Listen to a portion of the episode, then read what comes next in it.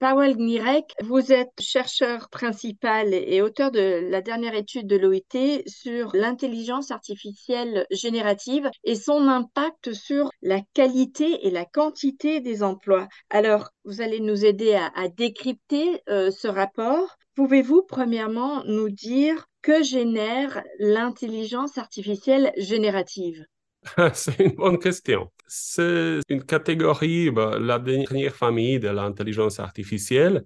Et je pense que la plupart des gens ont eu maintenant les contacts avec ce genre d'outils à travers des chats GPT et des outils similaires et ils peuvent générer des textes, euh, des images, mais surtout pour l'instant, c'est les contenus basés sur les textes. Et en fait, on s'est concentré aussi sur cette famille de l'intelligence principale. Alors, la famille GPT-4 et les générateurs similaires qui peuvent créer les textes, mais qui euh, peuvent aussi extraire les contenus de texte, euh, travailler avec les différents types de textes et matériels textuels. Alors, quelle est la conclusion principale de l'étude? Quel impact sur la qualité et la quantité des emplois? Alors, on a examiné les occupations et on a regardé ça dans le contexte des statistiques de l'emploi existant en ce moment. Et l'impact qu'on observe pour l'instant, c'est que, en particulier, cette génération d'AI est plus inclinée à augmenter qu'à détruire les emplois parce qu'elle elle est capable d'automatiser quelques tâches spécifiques plutôt que remplacer complètement un rôle. Mais il y a quand même des nuances notables. Alors, il y a plutôt cet effet d'augmentation au niveau global il y a quand même aussi quelques emplois qui présentent un risque substantiel d'automatisation. C'est un risque théorique, mais c'est quand même un risque. C'est surtout le travail du bureau qui est plus exposé parce que près d'un quart des tâches dans cette catégorie est fortement exposé et plus de la moitié présente un niveau d'exposition moyen. Est-ce que vous pouvez nous indiquer quels emplois et quelles tâches vont être le plus affectés concrètement?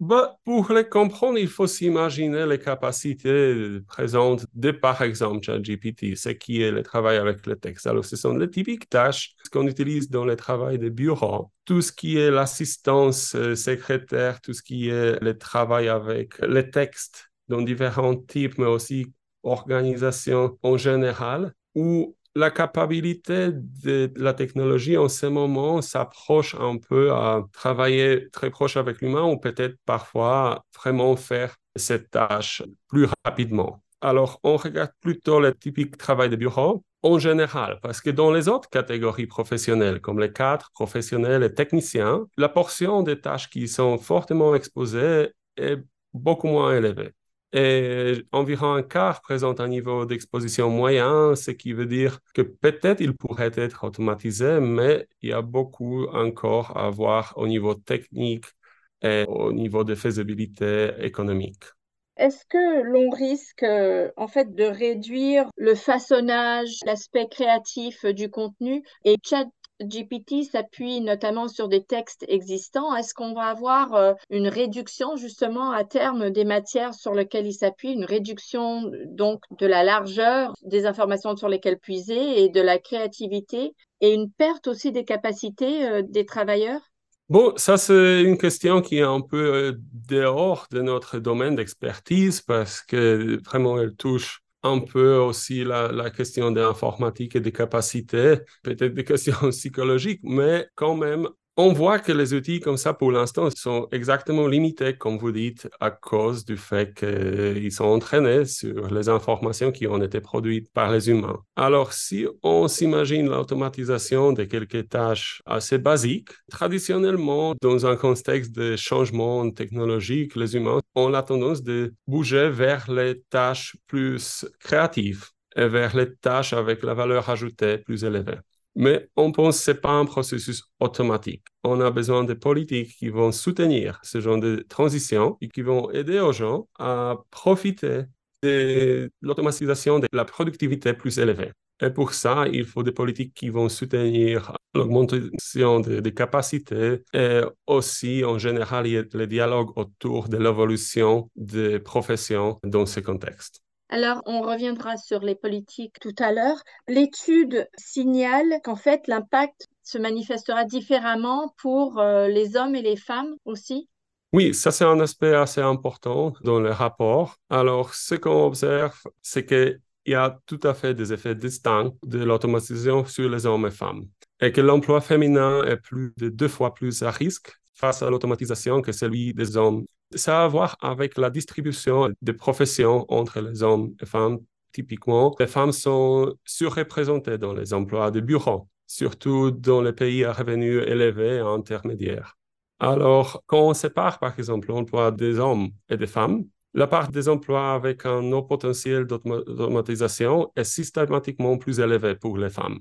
Et ça, c'est un effet qu'on observe dans pratiquement tous les groupes euh, aussi des, pays. Et, par parce qu'elles sont dans des tâches plus administratives? C'est un peu ça la tendance. Alors, quand les pays augmentent les revenus, il y a une certaine segmentation des marchés du travail. Et on voit une diminution de l'emploi qui sont des emplois assez euh, simples et il y a une évolution ou une certaine spécialisation et les femmes ont la tendance de trouver plus de travail dans les emplois de bureau. Alors, dans les pays à revenus élevés, c'est exactement le cas. Et si on regarde euh, cette segmentation et les postes qui ont les tâches avec les risques élevés, on trouve que jusqu'à 8% de l'emploi féminin est dans ce genre d'emploi.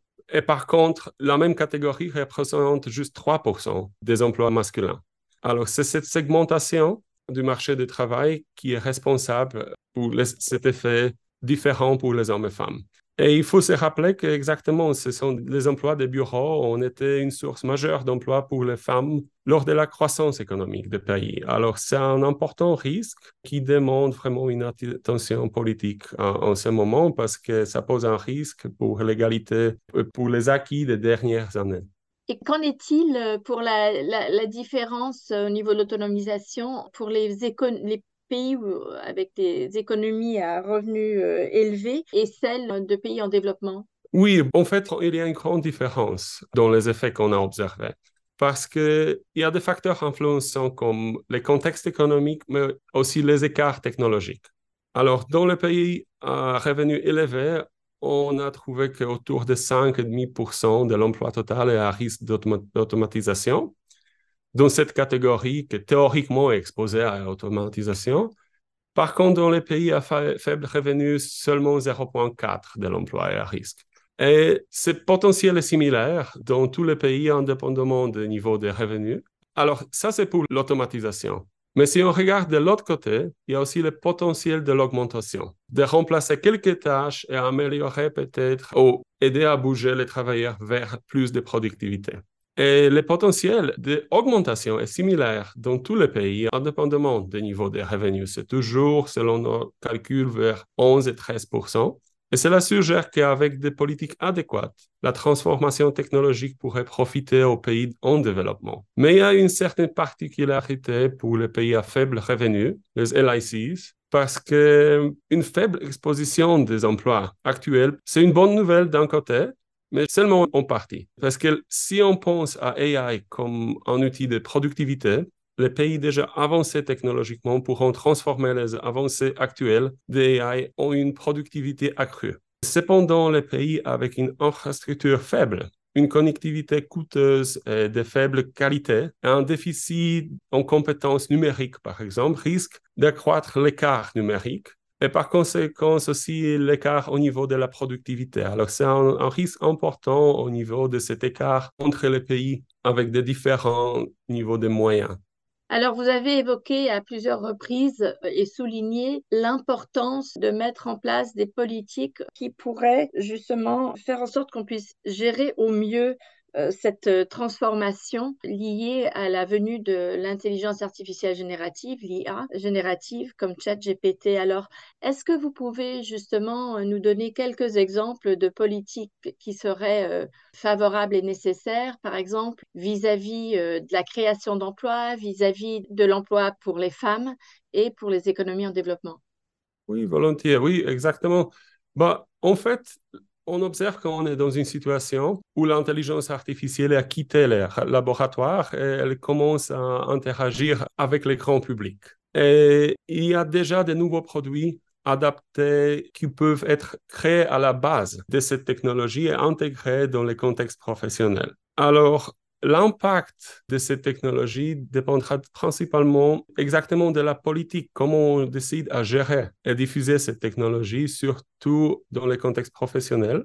Et on pense qu'on a vraiment besoin de se concentrer sur les politiques pour une transition ordonnée, équitable et consultative, parce que ce n'est pas un processus qui devrait être laissé à lui-même, cette transition technologique. Et surtout au niveau des mécanismes pour la gestion de ces transitions, on devrait se concentrer surtout sur le dialogue avec ceux qui sont concernés, alors les entreprises et les travailleurs, parce que c'est très spécifique au contexte particulier des pays, des secteurs, et comment l'impact pourrait être si on le laisse à lui-même ou si on le gère à travers une politique. Mais il faut comprendre exactement le contexte. Évidemment, des investissements dans la formation continue seront très importants et aussi la protection sociale en général pour les personnes qui peuvent nécessiter l'appui dans la transition.